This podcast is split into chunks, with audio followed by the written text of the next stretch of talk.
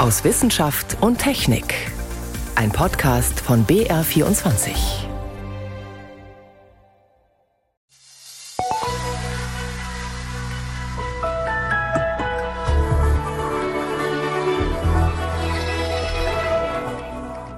Mocho, niño mocho, ¿cómo está mi negro mocho? Papachote niño, negro mocho. So hört es sich an, wenn Erwachsene mit Babys sprechen. Bei uns erfahren Sie, warum Eltern weltweit dasselbe machen. Ihre Tonlage wird höher, wenn sie sich mit ihrem Nachwuchs unterhalten. Außerdem nehmen wir Sie mit zu einem Sehnsuchtsort vieler Planetenforscher, zum Saturnmond Enceladus. Zuerst sprechen wir aber über ein vielversprechendes Nasenspray. Schön, dass Sie dabei sind bei einer halben Stunde Wissenschaft und Technik. Am Mikrofon ist Ann Kleinknecht. Sprühen gegen Corona. Das klingt sehr verlockend. In Indien könnte demnächst der weltweit erste Corona-Impfstoff in Sprayform zugelassen werden. Der Hersteller Bharat Biotech hat seine klinischen Studien abgeschlossen und rechnet damit, dass die Behörden noch im August grünes Licht für das Präparat geben. Details zu dieser sogenannten nasalen Impfung hat mein Kollege Sebastian Manz aus Neu-Delhi. Ja, diese nasalen Impfungen werden quasi per Nasenspray verabreicht. Daran forschen weltweit mehrere Unternehmen schon seit längerem. Und eine indische Pharmafirma war jetzt offenbar am schnellsten. Sie hat für ihren nasalen Corona-Impfstoff gerade eine Studie mit 4000 Menschen abgeschlossen. Und laut der Pharmafirma gab es keine unerwünschten Nebenwirkungen.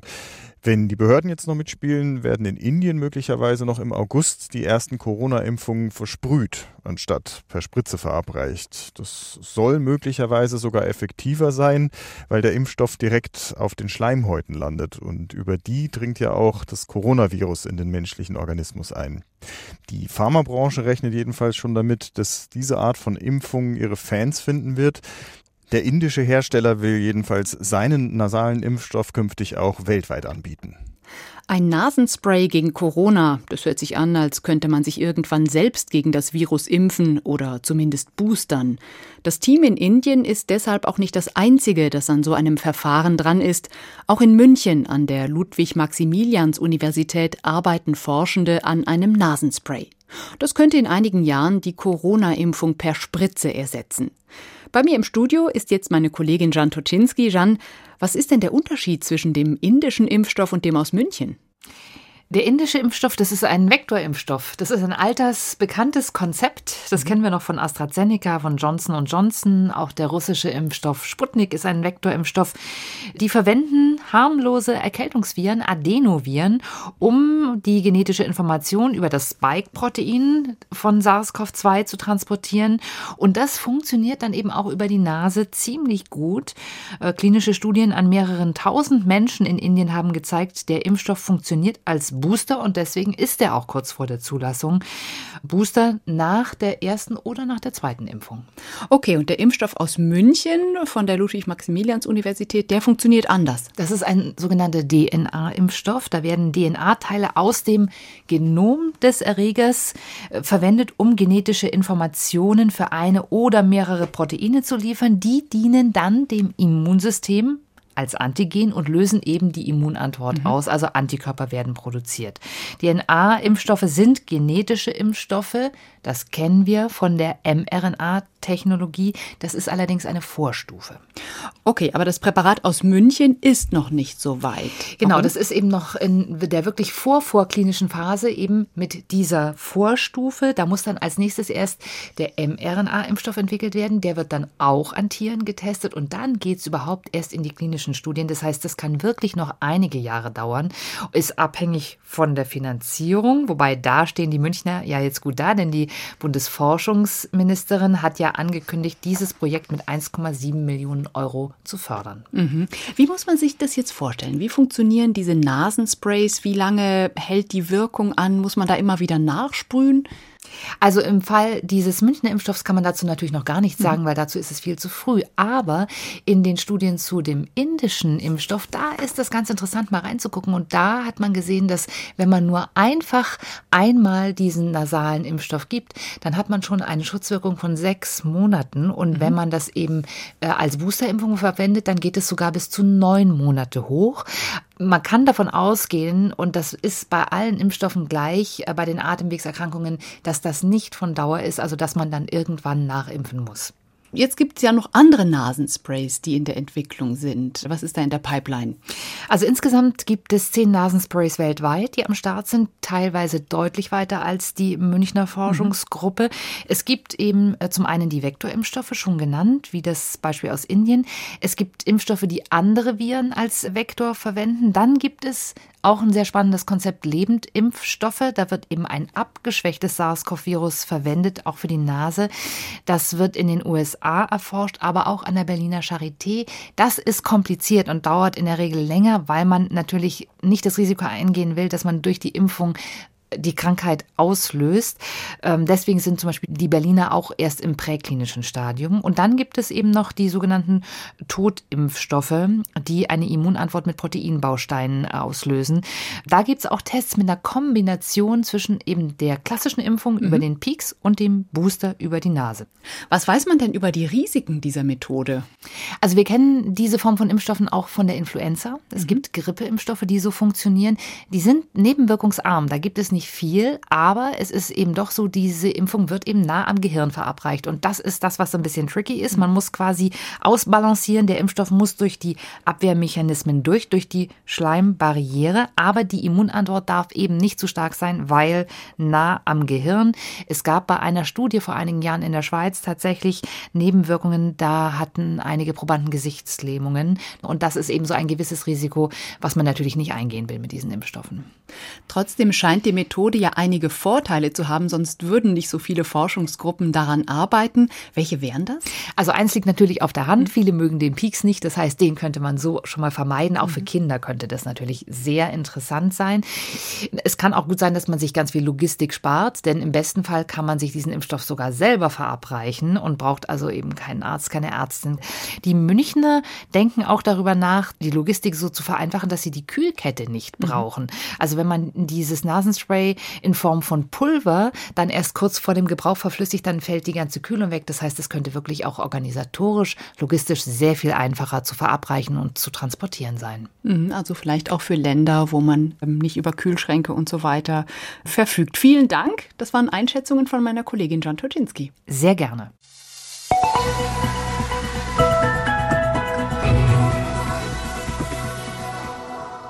Bei blutenden Wunden nimmt man ein Pflaster und bei Kopfschmerzen ein Aspirin. Beides gehört standardmäßig in die Hausapotheke. Aspirin mittlerweile schon seit 125 Jahren.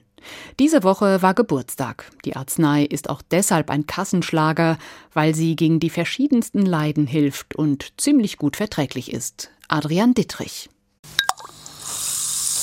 Mit Aspirin verbinde ich öfter mal Alkohol. Ich bin mit starken Rückenschmerzen aufgestanden und da habe ich mittlerweile meinen Papa angerufen und gesagt, ja, nimm dir doch ein Aspirin. Das tut ja gut. Ich sage, okay, mach mal.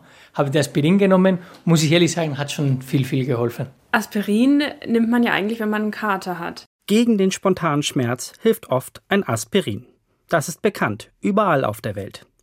Am 10. August 1897, also vor 125 Jahren, entwickelte eine kleine Gruppe deutscher Pharmazeuten das Medikament Acetylsalicylsäure, kurz ASS. Die Herstellungsformel der Chemiker ein Extrakt aus Weidenrinde, die schon in der Antike als schmerzlindernd galt, plus Acetylchlorid, also Essigsäurechlorid. Das Ergebnis war ein für die breite Bevölkerung verträgliches Arzneimittel. Zwei Jahre später brachte das Pharmaunternehmen Bayer Aspirin auf den Markt. Für Professor Heribert Schunkert, Klinikdirektor am Deutschen Herzzentrum München, eine auch heute noch äußerst hilfreiche Arznei. Aspirin war erster am Platze und hat sich gehalten, weil es nach wie vor in vielerlei Hinsicht auch der beste am Platze ist, im Sinne, dass die Verträglichkeit sehr gut ist dass wir wissen, dass langfristig keine nachhaltigen Nebenwirkungen zu befürchten sind, wie eine erhöhte Krebswahrscheinlichkeit oder sogar Demenz. All das ist nicht der Fall, äh, auch wenn Jahre und Jahrzehnte lang Aspirin eingenommen werden. Grundsätzlich gilt, eine Tablette plus ein Glas Wasser und schon hilft die Acetylsalicylsäure in kurzer Zeit gegen Schmerzen, gegen Entzündungen und gegen Fieber. Zumindest kurzfristig. Darüber hinaus ist ASS aber auch ein Medikament zur Blutverdünnung. Blutblättchen verklumpen dadurch weniger, was ein entscheidender Faktor bei ernsthaften Erkrankungen sein kann erklärt Christoph Spinner vom Münchner Klinikum rechts der ISA. Acetylsalicylsäure führt über die Hemmung der Blutblättchen auch dazu, dass man weiß, dass das Überleben bei Durchblutungsstörungen des Herzens und der Gefäße verbessert wird. Das sorgt nämlich stark vereinfacht dafür, dass die Verdünnung des Blutes begünstigt wird. Und deswegen ist dieses Medikament für Menschen mit Blutgefäßerkrankungen von entscheidender Wichtigkeit. Blutgerinnsel in den Herzkranzgefäßen oder Herzinfarkte enden oft tödlich. ASS kann dies jedoch tatsächlich vermeiden. Auch deshalb zählt der Wirkstoff laut der Weltgesundheitsorganisation WHO zu den unentbehrlichen Arzneimitteln der Welt. Einfach Aspirin nehmen, um Herzinfarkten vorzubeugen und ohne zuvor Probleme in den Blutgefäßen oder am Herz gehabt zu haben, davon rät Heribert Schunkert jedoch ab. Diese Einnahme, die ist äußerst umstritten, weil große Studien keinen nachhaltigen Sinn für diese dauerhafte Einnahme von Aspirin bei an und für sich gesunden Menschen gesehen haben. Nicht zu vergessen, manche Menschen vertragen das Medikament weniger gut. Vor allem Menschen mit schwerer Leber- oder Nierenerkrankung oder auch hohen Cholesterinwerten sollten vor der Einnahme zunächst den Arzt des Vertrauens befragen. Am Ende könnte hier die Leber entscheidend Schaden nehmen. Mit fast allen Stoffen kann man bei zu hoher Dosierung zum Teil tödliche Nebenwirkungen auslösen. Das gilt natürlich auch für Acetylsalicylsäure, also man muss es erstes richtig dosieren. Und die häufigste Komplikation sind tatsächlich Blutungen, zum Beispiel aus Magengeschwüren, weil die Thrombozytenaggregation, also die Blutblättchen, entsprechend gehemmt werden. Für die meisten Menschen ohne Vorerkrankung gilt aber, beim nächsten Kopfschmerz oder Kater Aspirin nur in Maßen und im Zweifel in Absprache mit dem Arzt oder Apotheker. Vor 125 Jahren wurde das Schmerzmittel Aspirin entwickelt. Adrian Dittrich hat nachgefragt, warum das Medikament bis heute so erfolgreich ist. Sie hören BR24 am Sonntag aus Wissenschaft und Technik. Heute mit Ann Kleinknecht. Und jetzt geht es um sehr kleine Kinder. Ja, mini, mini kleine. Mit denen sprechen die Großen manchmal etwas anders als mit Erwachsenen dann nutzen sie intuitiv kurze Sätze und machen manchmal unverständliche Laute. Babysprache funktioniert überall auf der Welt gleich. Das haben Forschende in einer großen internationalen Studie mit Sprachproben von Tansania bis Peking gezeigt. C'est le poulailler. Eh oui, il est caché dans le poulailler. Ah, tu as trouvé le petit poussin, bravo. Isabelle liest ihrer Tochter jeden Abend eine Geschichte vor. Dabei spricht sie besonders lebendig und anschaulich, so wie viele Menschen, die mit kleinen Kindern sprechen. Sobald wir ein Baby sehen, passen wir unsere Stimme und Sprechweise ganz automatisch an. Dieses Phänomen nennt sich in der Wissenschaft kindgerichtete Sprache, erklärt Stefanie Pekachu. Sie ist Entwicklungspsychologin an der Universität Heidelberg. Das ist vor allem diese höhere Tonlage, die wir verwenden, wenn wir mit kleinen Kindern sprechen. Das machen wir ziemlich automatisch, dass unsere Stimmlage nach oben rutscht, dass die Variabilität auch insbesondere größer wird.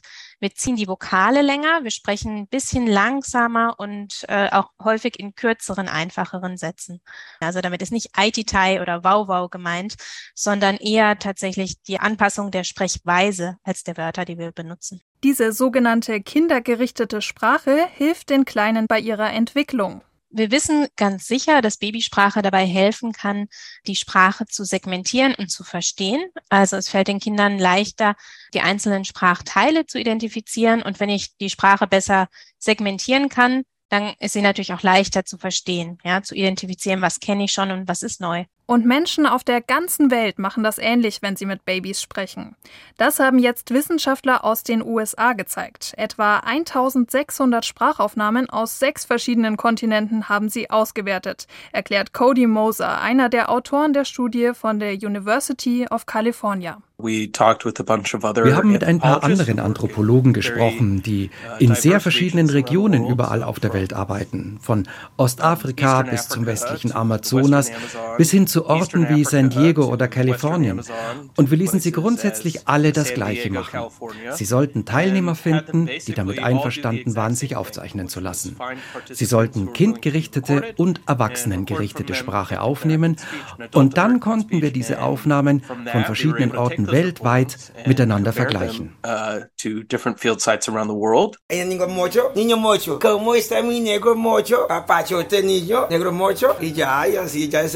Allerdings bemerken die Wissenschaftler auch Unterschiede zwischen den einzelnen Kulturen, berichtete ein anderer Autor der Studie, Courtney Hilton von der Harvard University. Wir hatten eine Aufnahme aus Neuseeland. Leute aus Wellington tendierten dazu, ihre Tonhöhe sehr stark anzupassen, wenn sie mit Kindern sprachen. In anderen Gesellschaften wie der Quechua-Bevölkerung in Südamerika haben wir Indizien dafür gefunden, dass sie ihre Tonhöhe ein kleines bisschen anpassen, aber es war deutlich weniger als bei Menschen aus Neuseeland.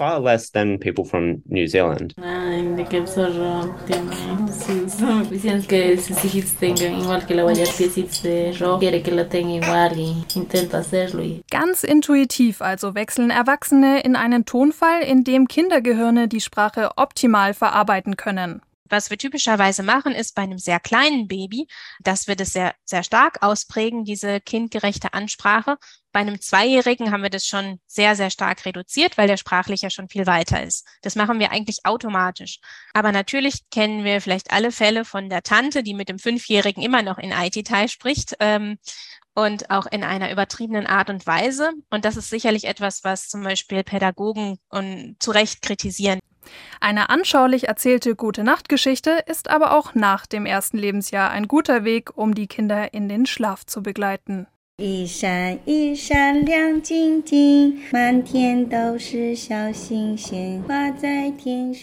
Babysprache funktioniert überall auf der Welt nach demselben Prinzip. Das war ein Beitrag von Lisa Marivala.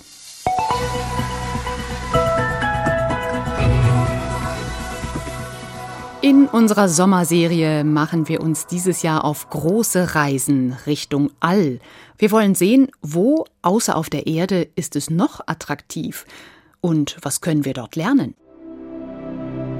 Sonne, Mond und Sterne. Reiseziele im All. We have main engine start and liftoff. So wie es auf der Erde Regionen gibt, in denen Natur, Landschaft und Tiere unter besonderem Schutz stehen, so gibt es auch Reservate im All, zum Beispiel den Saturnmond Enceladus. Warum wir bei einer Reise dorthin besonders vorsichtig sein müssen, verrät Franziska Konitzer.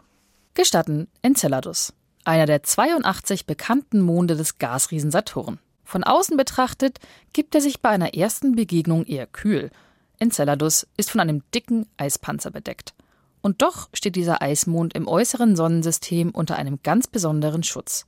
Dafür gibt es einen guten Grund, wie die Astrobiologin Petra Rettberg vom Deutschen Zentrum für Luft- und Raumfahrt in Köln erklärt. Man weiß, dass unter dieser Eisschicht ein Ozean aus flüssigem Wasser vorhanden ist, in dem Salze gelöst sind, Wasserstoff und auch verschiedene andere Substanzen. Das heißt, in diesem Ozean unter der Eisschicht besteht eine habitable Region und es könnte dort Leben geben oder gegeben haben. Dass Enceladus nicht nur eine langweilige Eiskugel ist, bemerkten Wissenschaftlerinnen und Wissenschaftler vor allem durch die Raumsonde Cassini, die von 2004 bis 2017 den Gasriesen Saturn und einige seiner Monde untersuchte. Cassini zeigte, dass es Eisvulkane auf Enceladus gibt. Wie aus einem eisigen Geysir schießt Enceladus Fontänen aus Wasser ins All. Woher Enceladus die Energie für diese Wasserjets und seinen flüssigen Ozean nimmt, ist nicht genau bekannt. Aber damit erfüllt der kleine Eismond gleich zwei wichtige Voraussetzungen, um als potenziell lebensfreundlich deklariert zu werden. Wir brauchen Wasser und Energie. Und darum sind genau diese Eismonde momentan so ein heißes Thema weil diese Grundbedingungen, wo wir denken, sind fundamental wichtig für Leben, gibt es dort. Erzählt Andreas Riedo von der Universität Bern. Kein Wunder, dass Forscherinnen und Forscher gerne wieder bei Enceladus vorbeischauen würden. Sie wollen wissen, ob dieser kleine Eismond bewohnt ist oder es zumindest war. Wer jetzt an außerirdische Fische denkt, die in einem unterenzeladischen Ozean herumflitzen, liegt leider falsch. Forscherinnen und Forscher haben etwas Ursprünglicheres im Sinn, nämlich Mikroben, also Einzeller. Das Team um Andreas Riedo hat ein Instrument namens Origin gebaut, das Spuren solcher Einzeller nachweisen könnte. Wir suchen nach Molekülen, die wichtig sind für das Leben, wo wir hier verstehen. Also hier sprechen wir von Aminosäuren, von Lipiden, von größeren, komplexen organischen Molekülen, die wichtig sind für das Leben, wo wir kennen. Andreas Riedo würde sein Origin-Instrument am liebsten neben einem Geysir auf der Oberfläche von Enceladus parken. Auch Oliver Funke vom Deutschen Zentrum für Luft- und Raumfahrt würde gerne auf dem Saturnmond landen. Sein Team und er arbeiten im Rahmen der NX-Initiative an Reiseplänen zum Saturnmond. Wir arbeiten daran, zukünftige Missionen möglich zu machen, um in interessante Gebiete für die Astrobiologie überhaupt vorstoßen zu können. Technologien, die es heute so noch nicht gibt. Eine Technologie, die bereits in der Antarktis auf der Erde ausgetestet wurde, ist eine Einschmelzsonde. Mit der wollen Forschende einem Kryovulkan auf Enceladus auf bzw. in den eisigen Leib rücken. Oliver Funke. Tatsache ist, diese Eisfontänen auf dem Enceladus, die werden mit so hoher Geschwindigkeit herausgeschleudert ins Weltall, dass wir dort eigentlich nicht gegen ankommen können mit einer Schmelzsonde. Das wäre also zum Scheitern verurteilt. Die Direttissima ist somit zwar raus, aber die Forscher errechnen sich Chancen, wenn sie den Schlot des Kryovulkans von der Seite anpieksen. Dann hat man tatsächlich die Möglichkeit, ihn zu erreichen und auch eine Flüssigwasserprobe dieses aufsteigenden Wassers zu nehmen. Aber all diese Pläne gibt es bisher nur als Testversionen auf der Erde. Denn eines dürfen Forscherinnen und Forscher nicht vergessen. Der kleine Eismond ist ein Planetenschutzgebiet, eben weil es auf ihm außerirdisches Leben geben könnte. Deshalb gelten für künftige Missionen zu Enceladus strengere Regeln als für unseren Erdmond. Der hat sich als so lebensfeindlich entpuppt, dass es kein Problem ist, wenn auf ihm vor Mikroben strotzende Menschen herumspazieren, wir unseren Müll dort zurücklassen oder man aus Versehen eine Bruchlandung mit Bärtierchen an Bord hinlegt, so wie eine israelische Sonde im Jahr 2019.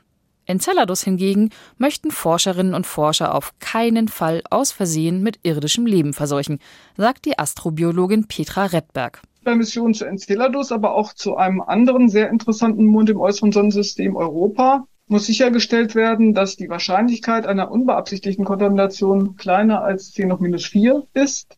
Leben ist, sobald es einmal da ist, ziemlich hartnäckig. Vollkommen ausgeschlossen, dass man eine hundertprozentige Dekontamination einer auf der Erde gebauten und entwickelten Raumsonde erreichen kann. Aber die Alternative würde dann lauten, wenn wir 100% sicher sein wollen, dann dürfen wir keine Forschung mehr machen. Konkrete Missionen sind derzeit nicht geplant. Somit bleibt der Saturnmond Enceladus derzeit ein Sehnsuchtsort für viele Forschende. Aber Oliver Funke rechnet damit, dass es in den nächsten 10 bis 20 Jahren eine Mission zu einem Eismond geben wird, um dort nach echten Außerirdischen zu suchen und somit bleibt noch ein bisschen Zeit, um sicherzustellen, dass wir dann nicht aus Versehen unser eigenes irdisches Leben finden. Franziska Konitzer hat uns mit auf eine Reise zum Saturnmond Enceladus genommen. Ein Sehnsuchtsort vieler Planetenforscher. Nächste Woche geht es in unserer Sommerserie zur Sonne. Das war aus Wissenschaft und Technik in BR24 am Sonntag. Schön, dass Sie dabei waren.